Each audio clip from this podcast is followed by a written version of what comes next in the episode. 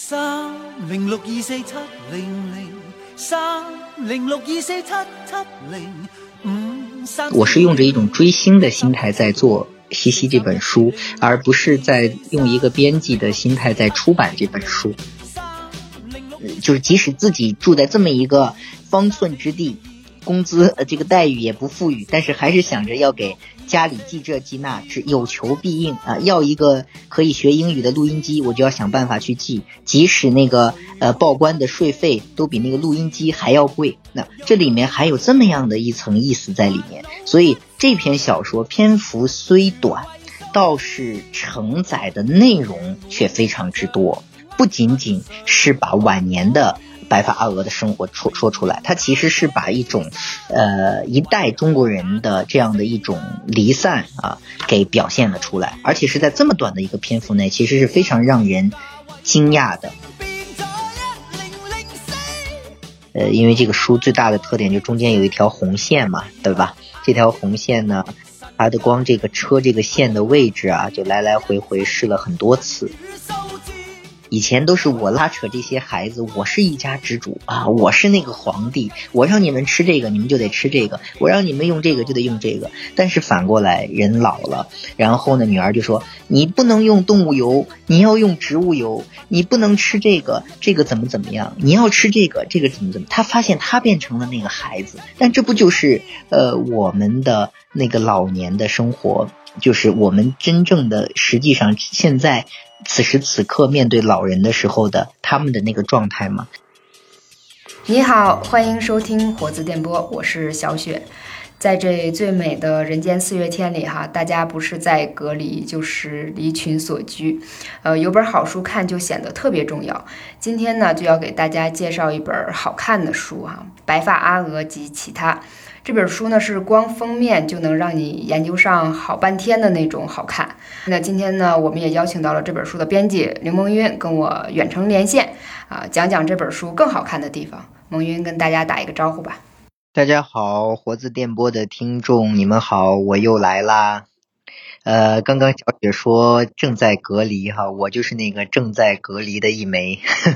那你这个在隔离期间，你有看到这本书的这个实体吗？拿到手了吗？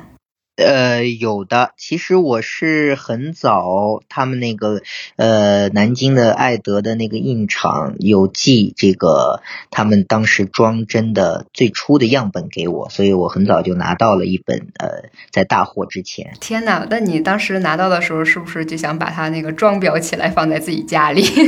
因为它真的很好看。对，就是就是因为它这个很独特嘛，我也没做过这么独特的。呃，当然也得感谢那个。跟跟我们一起合作的这个译林出版社的编辑了，因为这个印厂是在南京嘛，所以呢，当时呃，因为这个书最大的特点就中间有一条红线嘛，对吧？这条红线呢，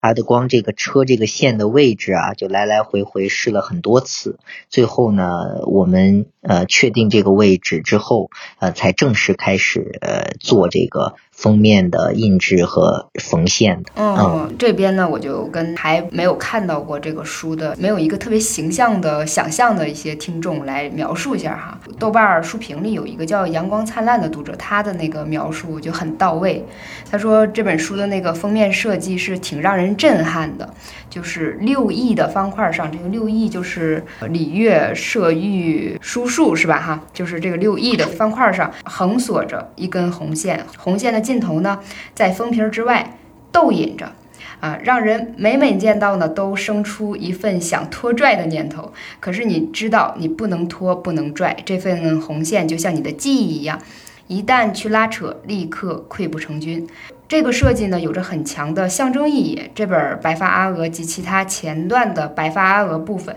就是这么一份属于老年人的如丝如线、一丝一缕的回忆。我当时看到这个，我就想，这是你的小号吗？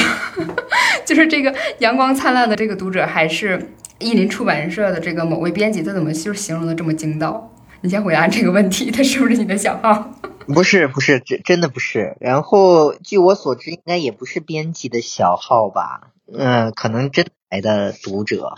对，因为它它这个注册日期才是二零年或二一年，就很近。正好你也提到，就说那根儿呃细细的红线的一个位置，我知道这个包括它这个颜色，你也花费了很多的功夫。就是你具体讲讲这本书的一个封面设计吧。这个封面设计其实是台湾呃拿了一个叫金蝶奖的很有名的一个设计师，叫黄子清啊，他设计的。他的设计呢，我是觉得这个设计师我很早就有关注，呃，是在他的 Facebook 上。我之前其实是有跟他做过 Facebook 上的交流啊，是因为我发现这个设计师非常有想法，他的想法不是那种很受到西化的那种从国外学了美术设计回来的那种想法，而是他非常感兴趣华人世界从二战以后。出现的一些设计的作品，包括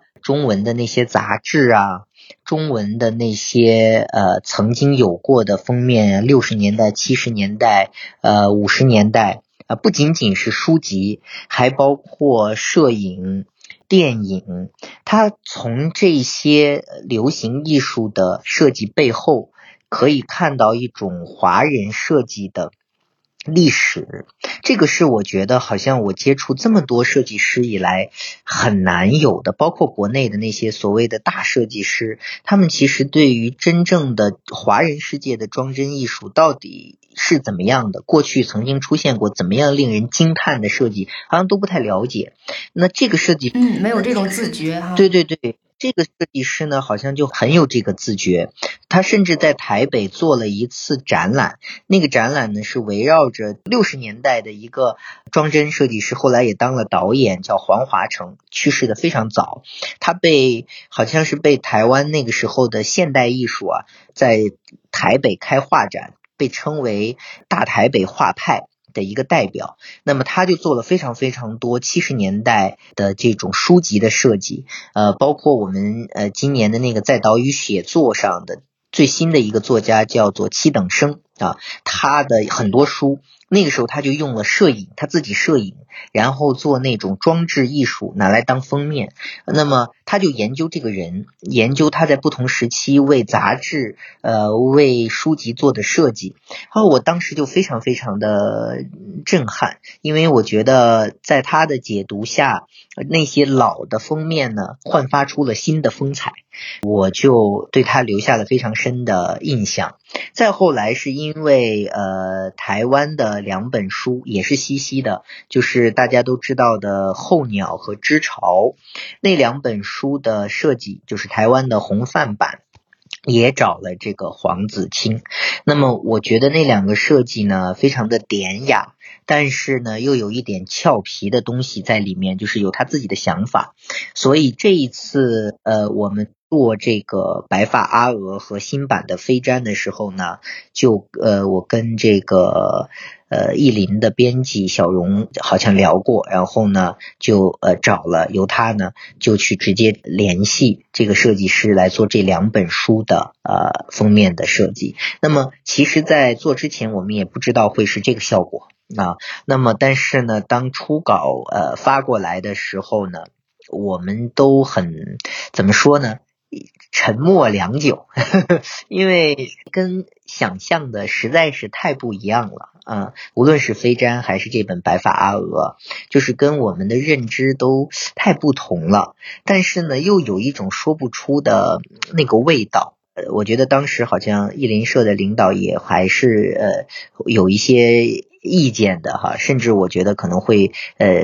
比较偏向于否定偏多，但是小荣啊，包括我这边，我们俩聊下来呢，还是很坚持用这个呃封面。但是呢，当时就是在讨论的时候，我记得有一个共识，就是一定要做出质感。如果这个呃设计没有了质感呢，可能就会呃平掉了。当时是这样的一个想法，嗯。质感这个确实是一个是这个书摸起来就是用土话来说，感觉快要掉渣，其实是那种非常粗粝的那种感觉。然后那个那个线呢又又很丝滑。我想知道这根线就是说你们当时是考虑想用那个白，因为叫白发阿娥嘛。就是你们为什么就选择用的这条红线呢？然后据说这个颜色你们也挑了好久，是这样吗？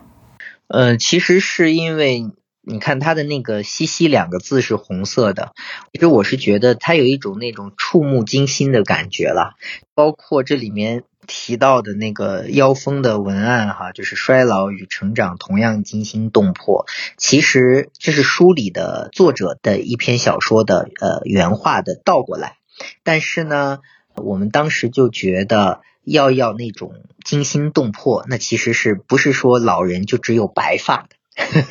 那么可以玫瑰的，对吧？就是有这样的一个感觉。另外一个就是整个封面其实是比较素的。它的这种灰色呀，还有这种灰白呀，包括这种斑驳的感觉，那么有一个亮的东西在呢，它一定会比较吸引人嘛。嗯，他设计了两版封面哈，一个是说白发阿娥这个，还有另外一个是同期出版上市的飞毡嘛。我一看到飞毡那个封面呢，忽然就想起之前咱们也聊过一期博客，就是西西的书嘛。然后那期里面你有讲到说，我的乔治亚和少露是西西手上的两只风筝哈。然后飞毡这个封面呢，正好是作者西西的名和书名之间有一道弧线，就像放风筝的样子。我就觉得这这应该是你的 idea 吧，就是你的主意吧。因为当时你你讲到说，呃，是西西手上的两只风筝，然后又讲到说青天剑可能是第三只，那这飞毡是第四只还是飞得最高的那只风筝？它就是凭什么就是拥有了这样的一个封面？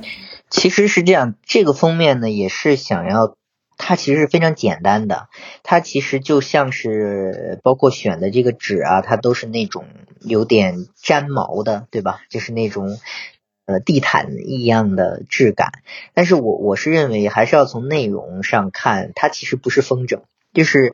因为飞毡写的是一个用童话的语调去写了一个城市的诞生，它其实写是呃香港的诞生，所以它是立足于。那个放风筝的地方的，之前我们的活字，呃和译林出的这个我的乔治亚和少路，它其实一个是在写英国，一个是在写清朝啊乾隆年间，但是呢那个时候呢西西立足在香港，所以呢那两本书我们把它定位成是香港的史前史，就是香港怎么来的，对吧？香港的那个。很复杂的血缘是怎么形成的？那么他用这样的一种小说和虚构的方式去想，但是那个立足点，那个风筝的线头在香港。但飞毡呢，它其实是就是写香港的，所以我更愿意把它理解成西西是坐在飞毡上，飞在香港的天空来放。其他的那一些风筝，因为我我没有具体看飞毡的那个内容嘛哈，我就是只看了一个序，它大概是说詹，其实它也是更想描述它是一个飞毯，是这样。对对对，是的。你这么说，我清晰了很多。就是我现在是一个非常表面功夫的一个编辑啊，我只看了表面就觉得这本书要爱的不行，就巴不得要像那个小红书的博主一样，只因为封面就给你推荐一本好书。太 希望这样了。简体中文是首度面试哈，但是发现零六年的时候，是不是台湾有一个版本啊？白发阿娥是的，是的，就是在白发阿娥就是及其他的这本资序里哈，西西就是说他自己因为放射性那个治疗嘛，那个右手的食指和拇指就是几乎不能弯曲，然后他一直就是用左手学习写作，然后他这一段里其实整个那个描述。就非常的质朴，他也没有说渲染他，哎呀，我怎么不适啊，怎么难受啊之类的，然后还不满意，但是其中也不乏，就是像你说的，他有的时候表达里会有一些小俏皮的一面，就是说我用我的左手写字，不是说那个缪斯突然垂青了他，是因为这个右手失灵了嘛，但是其中那种辛劳啊和毅力就跃然纸上，就挺让人动容的哈。然后这本书也是西西晚年的代表作嘛，就是蒙云，你能不能讲一讲，就是西西当时是在怎样的一个状态下完成这本书的写作的？嗯，其实，嗯，白发阿娥呢，它的里面总共应该是有八篇小说，那就是我我是说，呃，白发阿娥这个主题了，因为这本书它嘛，所以。卷一和卷二，那么在卷一的部分是八篇小说，但是这八篇小说其实跨越了二十年，呃，第一篇《春望》呢是一九八零年的作品，那么后面《他者》和《照相馆》呢其实是二零零零年的作品，呃，相对于来讲就是它是整整二十年。那么在这二十年里面呢，西西经历了他的一个病痛。就这个病痛，就是他得了这个呃癌症哈，但是九十年代初，所以呃无论是经历化疗啊，那还是身体的那个疼痛啊，他都是跟我们在这个小说里看到白发阿娥他对自己的描述哈，那种身体的疼痛呃是很真切的，所以这本书呃是经历了病痛前和病痛后的。那么也是经历了一个人真正的一个作者真正的他体会到的那种衰老，所以我们看到这本小说里有一篇叫做《玫瑰阿娥的白发时代》，那。这一篇里面呢，呃，就是你刚刚说的妖风上的衰老与成长同样惊心动魄。实际上，他的原话是成长与衰老同样惊心动魄。那么，他为什么在强调成长呢？是因为他发现你人老了，越来越像一个孩子。七十二岁的一个年纪，可能相当于十六岁。为什么呢？他就想，就像孩子一样。我也开始呃有种种的呃好奇呃，然后呢也也很多事情呢呃情绪化，不能像一个反而要被女儿管着。那我的呃我的十六岁的时候也是被一个女人管着，对吧？我是被我的妈妈管着。然后呢，它有一个对照，所以玫瑰阿娥和白发阿娥。这里面代表的其实是人一点点老，七十二岁像十六岁，七十三岁像十五岁，等到最后我可能八十几岁的时候，我就只剩只是一个几岁甚至几个月的婴儿了，因为我要被照顾，我开始大小便失禁等等，所以这个里面它既融入了自己的切身的衰老的感受，又融入了自己对老人的老年。的这种生活的想象和放大，那么这个是让人非常非常感到这个，一个是他的创意非常的新奇，同时呢又会有一些呃心酸的，就像你说的，他是用左手啊，后来是用左手写作的，包括呃后面的我的乔治亚。那是因为他后来好像，呃，又是也是因为化疗慢慢完全丧失掉了右手的功能之后，就用左手写。那么包括活字去年出版的他的最后的一部长篇小说《青天剑》，也都是左手写字的。那么每天就写那么几百字，但是他一直坚持，一直坚持。这也可以看作是一个老年生活的啊一一项功，支撑着他老年这个生活的一个非常重要的呃支柱吧。嗯。其实我之前有看到过，就是一些西西的相关的文章嘛，哈，就是即使他在这个之前，他在香港生活写作的这个环境也是比较艰苦的哈。就是我还有一张照片，记得他是在厨房里，在一个小折叠板凳上，就是这种折叠板凳。就是呃一些家庭聚会，大家围着这个桌子坐不下，然后会拿出一个很旧式的那种折叠板凳，就是底下是铁架的，上面一个小圆圆的 啊，就是那种非常复古式的小板凳。他在上面也完成了呃我城的写作，是吧？对的，是的，还有包括就是我们之前聊那期说最好玩、最好玩啊玩的最好的香港女作家的那一期，我们是讲的我的乔治亚和邵璐刚面试的时候吧，是吧？然后那个时候我记得那一期里面哈，你提到说第一次翻开我城的那个感受，就是我城是你读的西西的第一篇小说是吗？嗯，是的，是的。我记得当时你说你感觉到那种说打上引号那个幼稚，然后翻了五页就觉得是高级嘛。然后因为我之前没有读过西西的其他小说，那我想知道就是在《白发阿娥及其他》里，这也是一种就是他一以贯之的那种风格吗？是的，就是我想，嗯，接着你说到他用左手写作的那件事哈，就是可能因为左手写作他就写的慢，那么另外一个呢，他无法写的非常长，所以他的小说在白发阿娥的呃写作中，呃有一些大家会发现呢，呃是有很多的巧思在里面，但是呢篇幅又很短。我们记得。简奥斯汀说他自己这个小说是在一个方寸的象牙上哈做的这个雕刻。那么在呃白发阿娥的整个八篇小说里面，我们会发现呢，它就是所有的空间，就像你说的，就是像在西西的那个在香港的那个面积非常小的呃客厅、呃卧室、呃厨房这几个全部合在一起的一个大的一个空间里面去完成的。那么这些小说呢，读起来呢，就是感觉都是像雕刻，啊，每一个字，呃，每一个用词都其实是很有，就是细细的去品味，它是很有这个设计感在里面的。其实我是想举一个例子哈，就是呃，我想还是提到的，就是那个白发阿娥的《玫瑰时代》，然后呢，我们会发现这个小说。整体它是一个第三人称的小说，就是它是像作者在叙述一样，比如说白发阿娥旋开瓶盖这些等等的叙述都是用他者的眼光在叙述。但是我们会发现，西西在安排每一个场景的时候，都会突然出现一个我。我这里面举一个特别简单的例子，就是他要老了，老了之后呢，他就要开始吃各种维生素。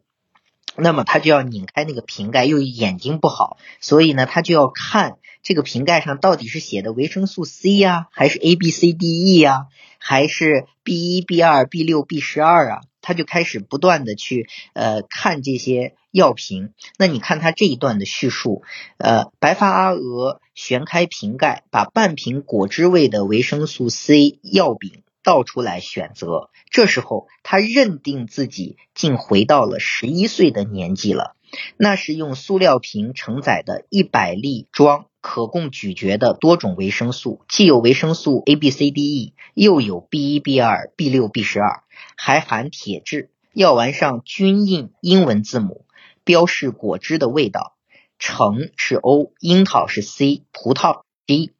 柠檬是 L。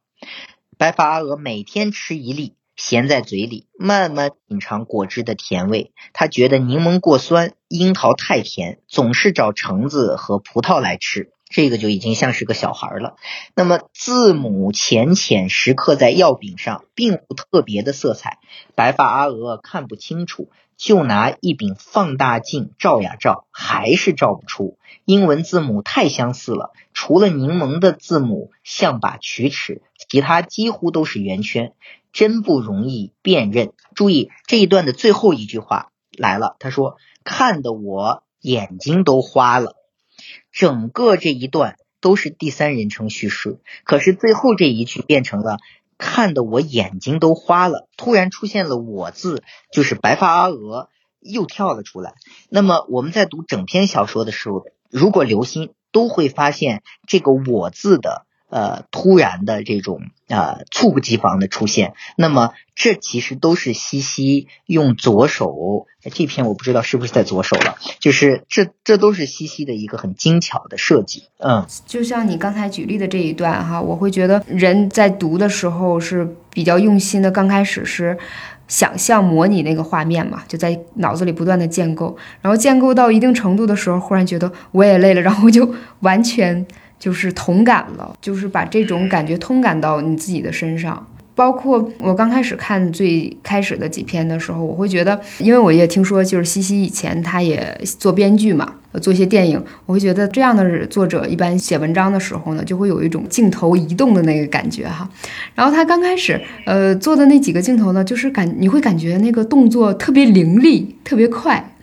就比如说明明是特别简单的一两句对话。然后他引号之外的那个动作呢，就有三四个那么多，不是那种一镜到底人的活动、具体活动的镜头，会有那种一二三就是快切的镜头，比较快。然后我在想，这是不是也是，嗯，他因为就是写作的时候。也比较费力，他放弃了那种比较细腻的啊，然后这样的去描述，而是用那种快节奏的那个笔法。呃，比如说那个第一篇里，呃，描述了很多，包括食物啊，包括居家的一些动作呀，每一个词语都是生活的一个小切面的感觉，就是他的那个生活化，就是凝结在这个短短的一个小篇章里，我会有这样的一个印象。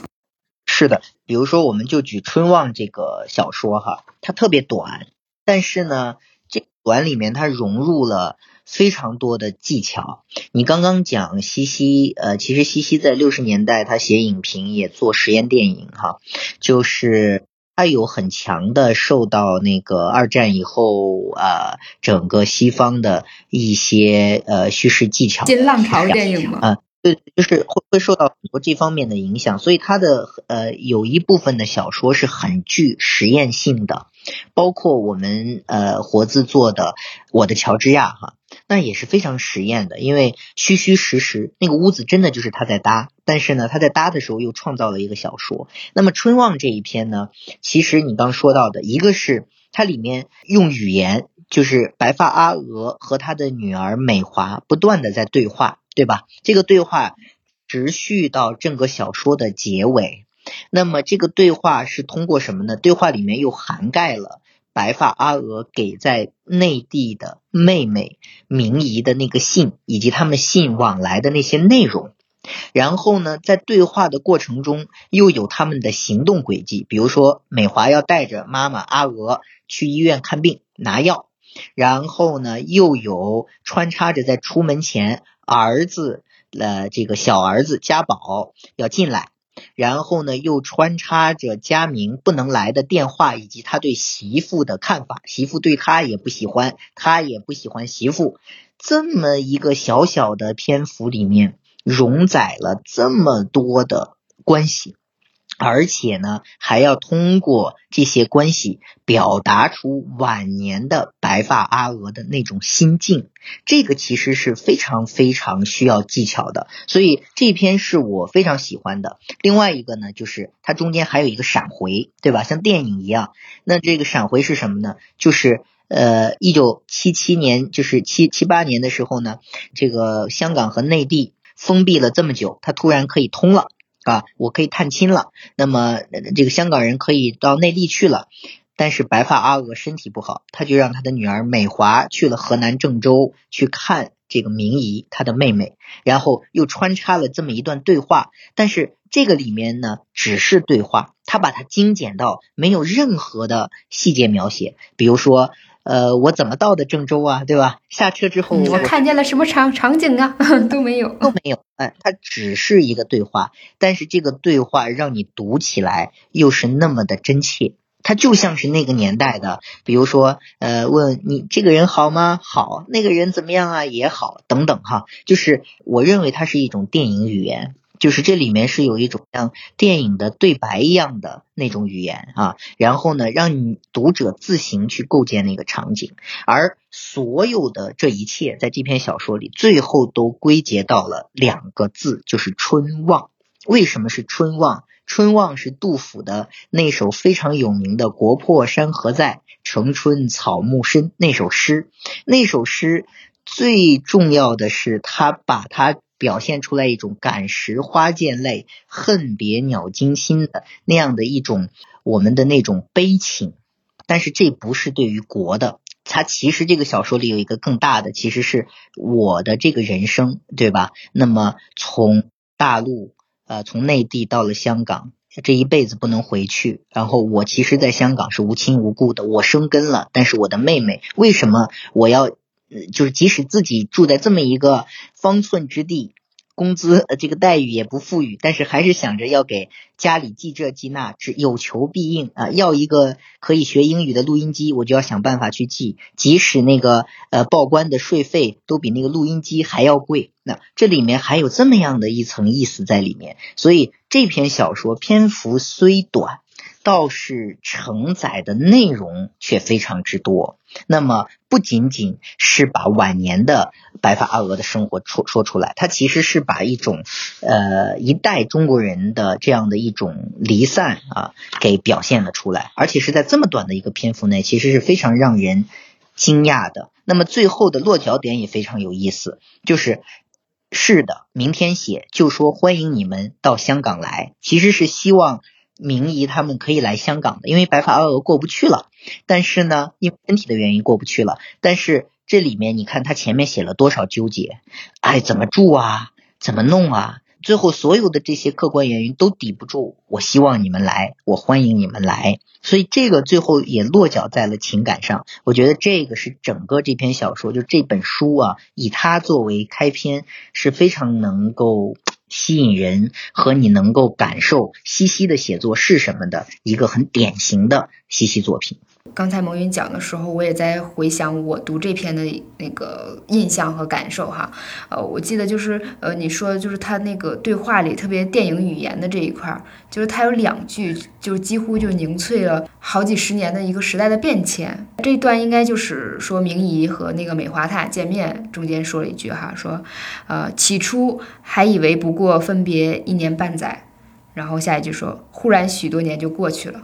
整整二十四年。说二十四年了吗？说二十四年了。当时是说玫瑰少女式的那个呃白发阿娥的那个与阿娥那个时期，他们的分别在这里就有有一个这样的体现，就是我们分别了有有多少个年份了，是吧？然后还有一句就是说，当时那个呃阿娥她刚收到明仪的那封信的时候，说到说也许永远也没有再见面的一天了。这一句，然后说他的儿子正好恰巧也听到这一句，还说为什么这么说呀？你们在医院听到什么话了吗？什么之类的。然后说没有没有，只是收到一封信。但是这句就是戳到我会想到什么呢？因为那个自己的祖辈，就是我我姥姥哈，她在七八十的时候，那个时候也总想着去见自己的那个亲人。可能那个时候年纪比较小，我就认为这也没什么不可能的，想见你就去见呗。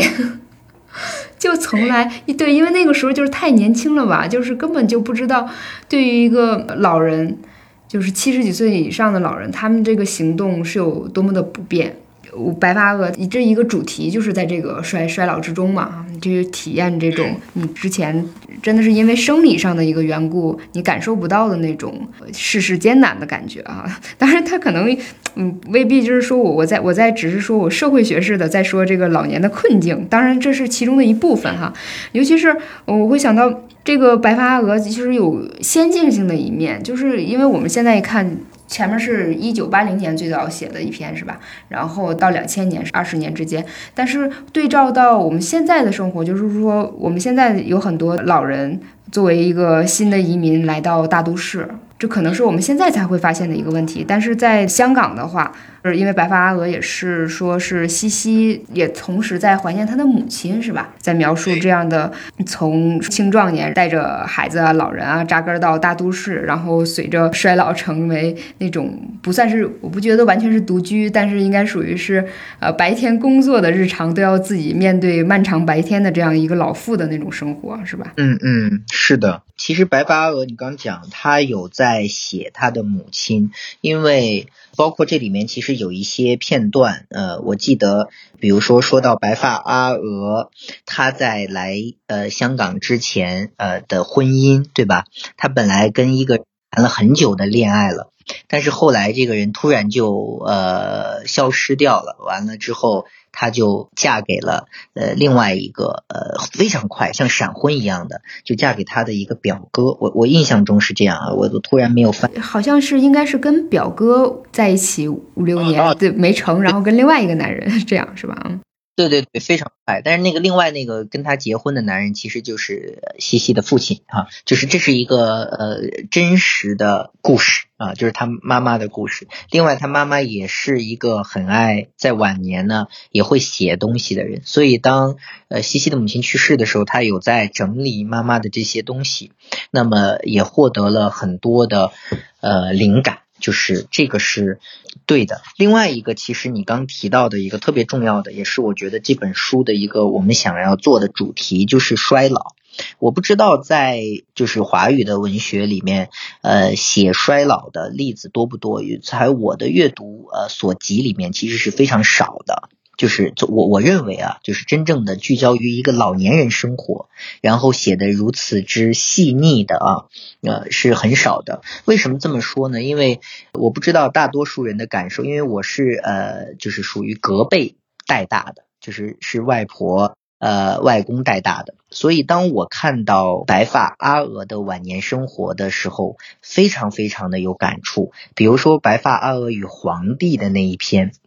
那个皇帝。是指指的那个钞票上印的人头，对吧？然后呢，他巧妙的用那个钞票上的人头，因为已经那个是九七年那一篇写的，那么那意味着其实以前的那个香港的印着女王的、国王的头像的都不能用了。然后呢，地摊小贩们，其实我们的小时候也经历过啊，就在那地摊上高价回收那些旧的钞票，对吧？旧的纸币、硬币。那么我们家以前就会有一个那个钱罐啊，那个钱罐里啊都是一分钱、两分钱，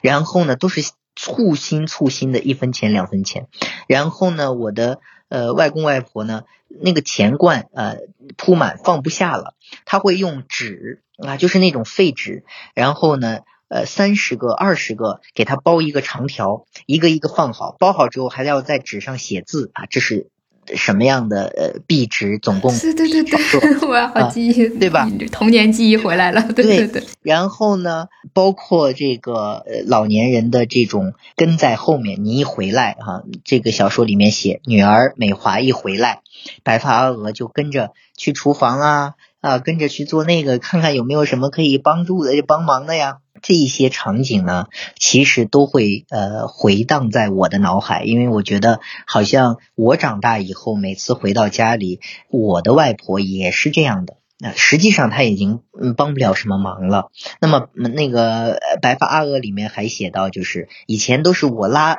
拉扯这些孩子，我是一家之主啊，我是那个皇帝，我让你们吃这个，你们就得吃这个；我让你们用这个，就得用这个。但是反过来，人老了，然后呢，女儿就说：“你不能用动物油，你要用植物油；你不能吃这个，这个怎么怎么样？你要吃这个，这个怎么怎么？”他发现他变成了那个孩子，但这不就是呃我们？的那个老年的生活，就是我们真正的实际上现在此时此刻面对老人的时候的他们的那个状态嘛。但是我没有在文学作品里面这么贴肤贴肉的读过啊这样的作品，所以虽然白发阿娥在香港，但是我感受到的其实是一个普遍的。呃，老年人的生活，呃，尤其是无论是他是跟子女生活，还是他自己生活，这里面都有写到。那么，这个是我觉得呃特别特别有感触，也是我认为特别值得推荐给当下的读者的一个原因。嗯。嗯，是因为我知道，就是其实，在最开始做西西这个系列的时候，哈，你其实是做了大量的这个努力，然后来打动公司去做这个系列的。我想知道，就是当时你。那样的那个心态，就是和现在刚才描述的，就是比较接近的嘛。你就是你是如何扭转？可能别人哎不太感冒，或者是甚至觉得西西哎在大陆是不是有一点点冷遇的那种感觉？就是这块的话，你当时应该是做了什么样的努力，然后让号召大家去重新发现它那个价值，或者是说让大家认识到它这样？嗯，其实其实没有怎么说呢，就是。呃，我没有那么确信，就是我喜欢的东西会让大家也喜欢。那么我只能是在这样的一个前提下，呃，用自己的那种信心哈，去感染别人。因为其实，在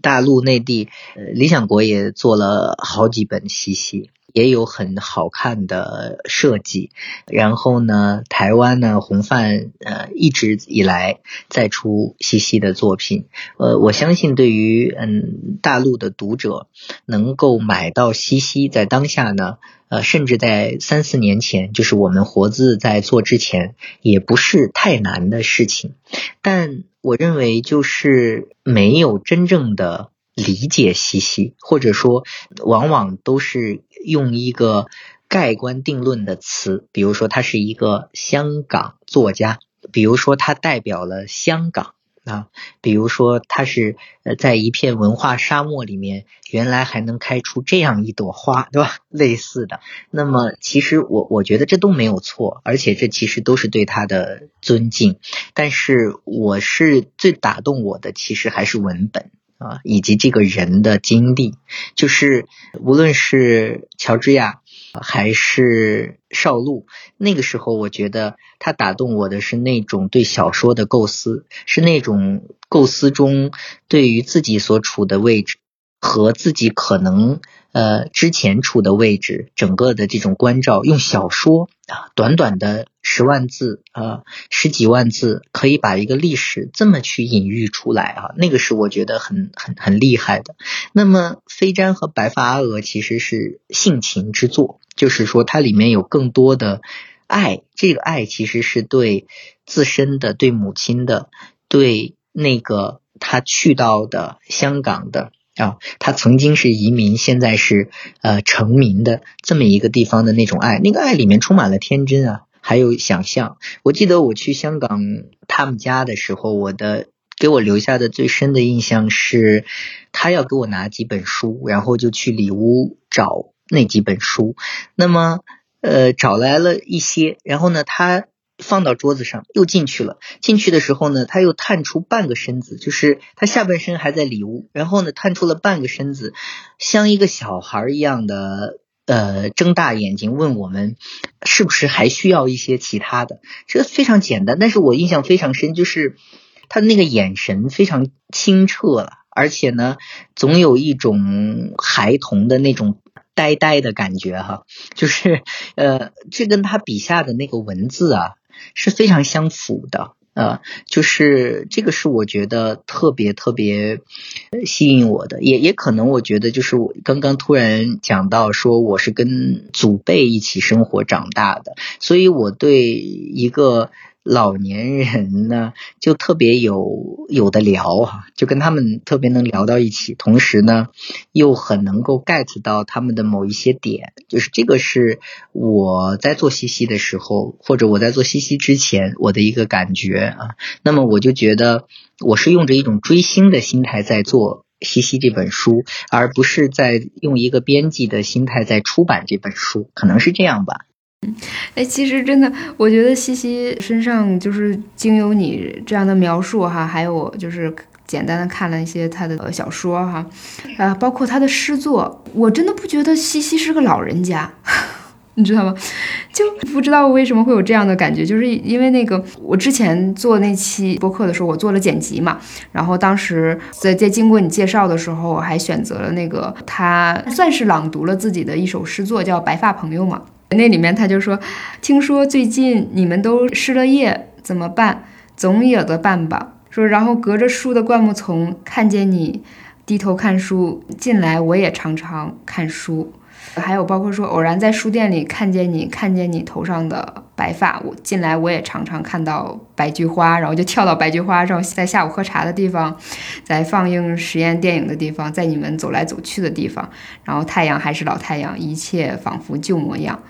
觉得前半句听他形容他的那个处境，你觉得可能有衰老了那种不容易的那个感觉，忽然他就。带着你的眼光跳到一个另外的一个生活里有趣的那个细节上，可能这个就是大概为什么我们当时会把那期那个标题说它是最好玩、最好玩的那个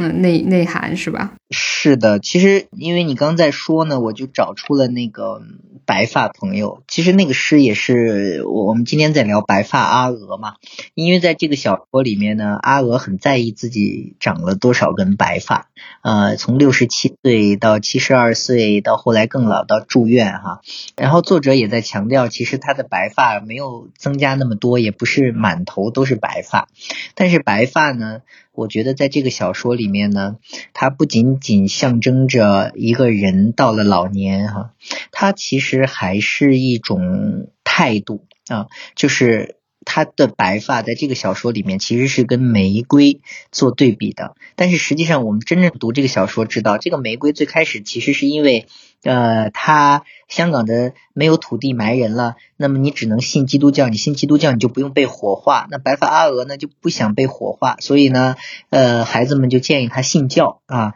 皈依了这个上帝。那么完了之后呢，呃，受洗。所以呢，在白发阿娥的这个玫瑰阿娥这一篇里面，其实讲的是他怎么样去读圣经，跟着罗姑娘去学习这个圣母篇，呃，然后呢。突然要迎接一场考试，就是这个葡萄牙的这个神父啊就来了。来了之后呢，就要呃问他一些所谓的教理问答，他都通过了。通过了之后呢，受洗完了之后就给他取一个教名。那么这个教名呢就叫罗莎，其实就是呃 rose 啊，所以就是玫瑰了。那么他最开始听罗刹，他以为是中国的罗刹啊，就是那个很狰狞的，所以他说我为什么叫这个名字啊？最后告诉他其实是玫瑰啊，所以呢，玫瑰阿娥是这么来的。但是沿着这个思路呢，西西就接着往下发散到了下一篇，就是白发阿娥的玫瑰时代。那一篇里面讲的就是我刚刚讲的，他把老年和那个青春和那个幼稚对比，他就像有点像那个返老还童那部电影哈，就是我老了，但是呢，我的我七十二岁像十六岁，我一我一随着我的越来越老，但是我的整个人的状态越来越小。那么我感受疼痛的疼痛的那个经历，他特别巧妙。他说，呃，这里面讲到，比如说女性的青春里面会有一个疼痛的记忆，哈。那么他认为那种记忆的呃敏感和深刻，随着年龄二十几岁到结婚到生孩子，其实是越来越麻木的。那么可是突然有一天，他老了。他感觉到浑身都不舒服，他这儿也疼，那儿也疼。然后呢，他对于身体的每一个结构都越来越敏感。呃，我这儿怎么也有点不舒服，那儿也有。他认为，他就想起了他曾经的那个少女的时代，对于身体部位的那样的一种敏感。就这里面有非常非常多的联想。呃，我是觉得白发在这里面不仅仅是象征一个人的衰老，它还象征着。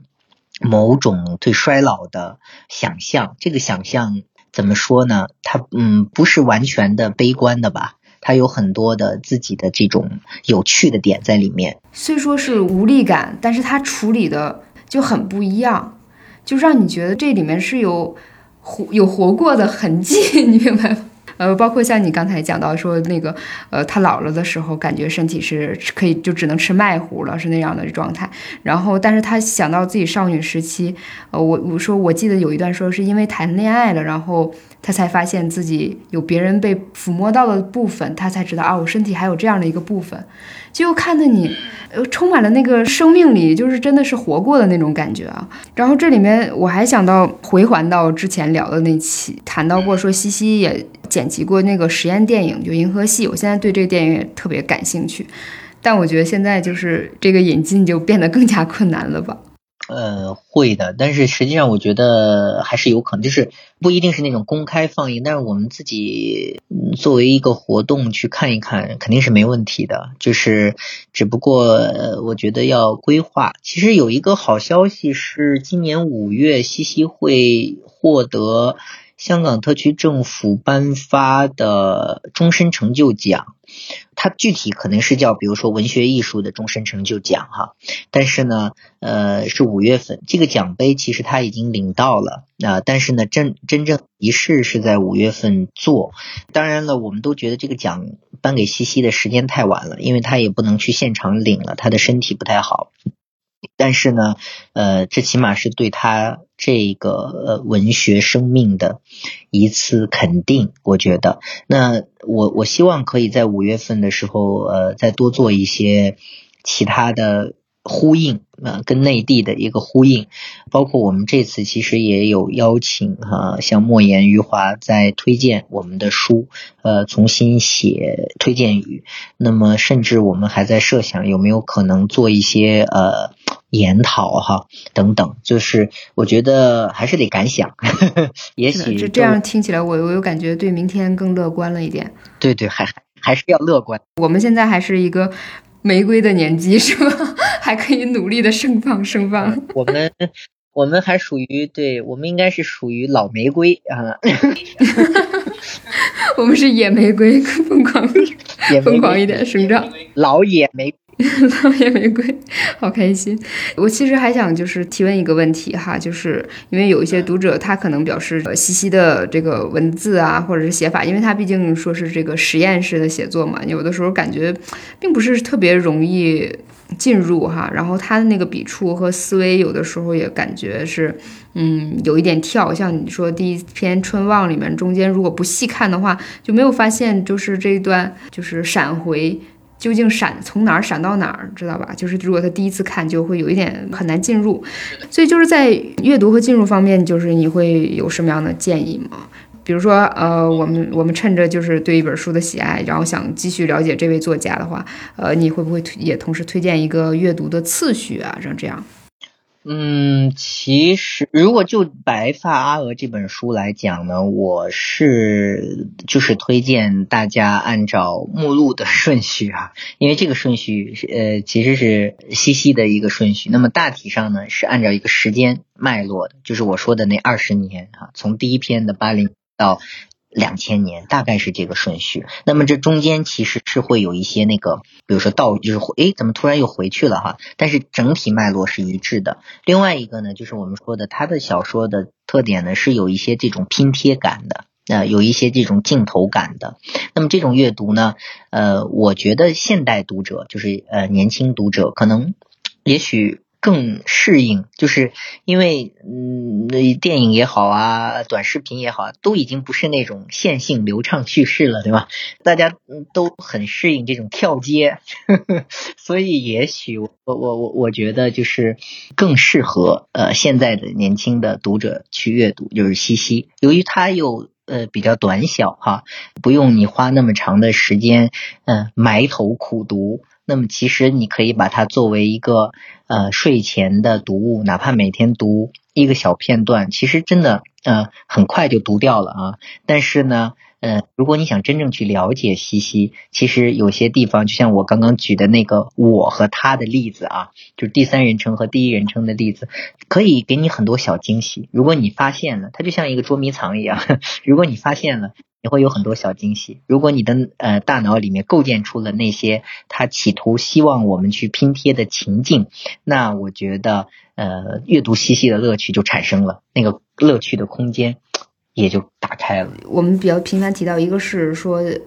白发阿娥及其他》是一个短片一个合集，然后呃另外的就是我的乔治亚是这个是同时期的一个作品吗？白发呃，对，白发阿娥之后其实是我的乔治亚，所以可以就是如果读完白发阿娥及其他，我们是可以呃接着读呃我的乔治亚更容易接受呢，还是接着去读少路或者是费詹？因为我觉得青天剑也是蛮长的，或者是我城。呃，我我是觉得，如果是白发阿娥这样的一部带有一些些对他母亲的呃这种描写在里面，个人生活在里面的，我是蛮推荐大家读那个候鸟啊之巢的，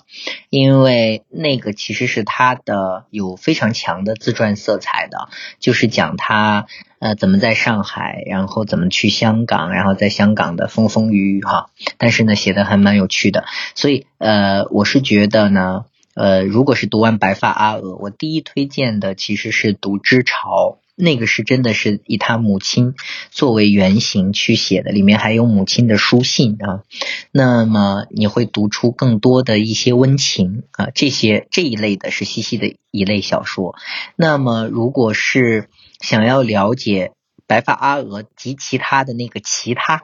就是卷二的部分，其实卷二的部分也非常精彩。还有非常多实验性东西在里面，那么我其实蛮推荐大家看，呃，我的乔治亚，呃，包括西西的其他的一些短片，比如说胡子有脸啊等等哈，啊，那么如果是大家想要去了解西西的。童真的像麦兜的那样的一面，同时又又是西西最具代表性和最有力度的作品。那当然我首推飞毡啊，然后是我城啊，因为呃我城还是怎么说呢？是他七十年代写的，呃当然是非常成名的作品。但是反过来，飞毡是一个非常成熟和完整的一个长篇小说，它能够带你进入一个完全不同的香港的。如果你把它想象成香港，你也可以把它想象成任何一个地方的那个那个传奇和神话啊，那个是非常想象力喷张啊，很厉害的。所以呃。大概我觉得阅读西西就三条路，一个是西西就是西西，那就读白发阿娥、呃之巢、呃候鸟这样的作品；一个是充满了实验性的西西，比如说呃少路、我的乔治亚，呃包括他的一些短篇小说，那么包括他的诗歌，那么还有一部分呢是他为香港啊为这个长于斯的地方写的。呃，瑰丽的呃这种嗯作品，那我我觉得可以读《非战》哈，然后呃《我成》，就大概可以分成这样三个路径。蒙云刚才介绍的是非常的细，这里面也不光是活字有的作品哈，也是。其他地方也有出过，就是我们也可以在网上搜一搜。嗯，虽然现在 现在快递 有一点难，嗯，但是如果万一你们家里就是曾经你你买过七夕的某本书，这个时候拿出来看一看。呃，特别合适，因为西西不光是就是在形式和内容上总有创新的那种作者，然后他的那个情感的那个厚度，不光是让你觉得情感有厚度，而且他还是那种横向的丰富上的。像我们刚才讲的，说他明明在描述一件看起来处境不太曼妙的事情，但是总能把你那种在困顿里挣扎的那一部分超拔出来的。然后把志趣投向更广阔的世界和视野的那样的一个作者，所以希望大家在一方面在期待各种蔬菜包，然后也在希望自己的精神世界更加丰厚的这个四月里啊，多读书，读好书，一起读读嬉戏。嗯，谢谢大家，然后谢谢梦云，谢谢大家，谢谢大家。我们这期先这样啦。好的。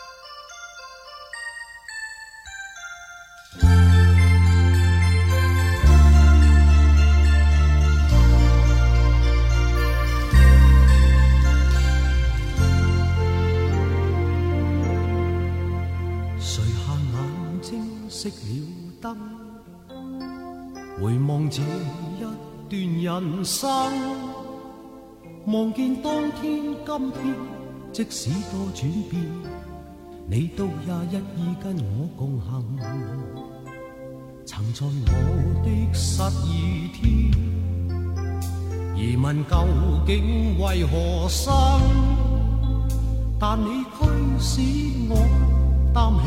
灰暗，勇敢去面迎人生。若我可再活多一次，都怕再可以在路途重逢着你，共去写。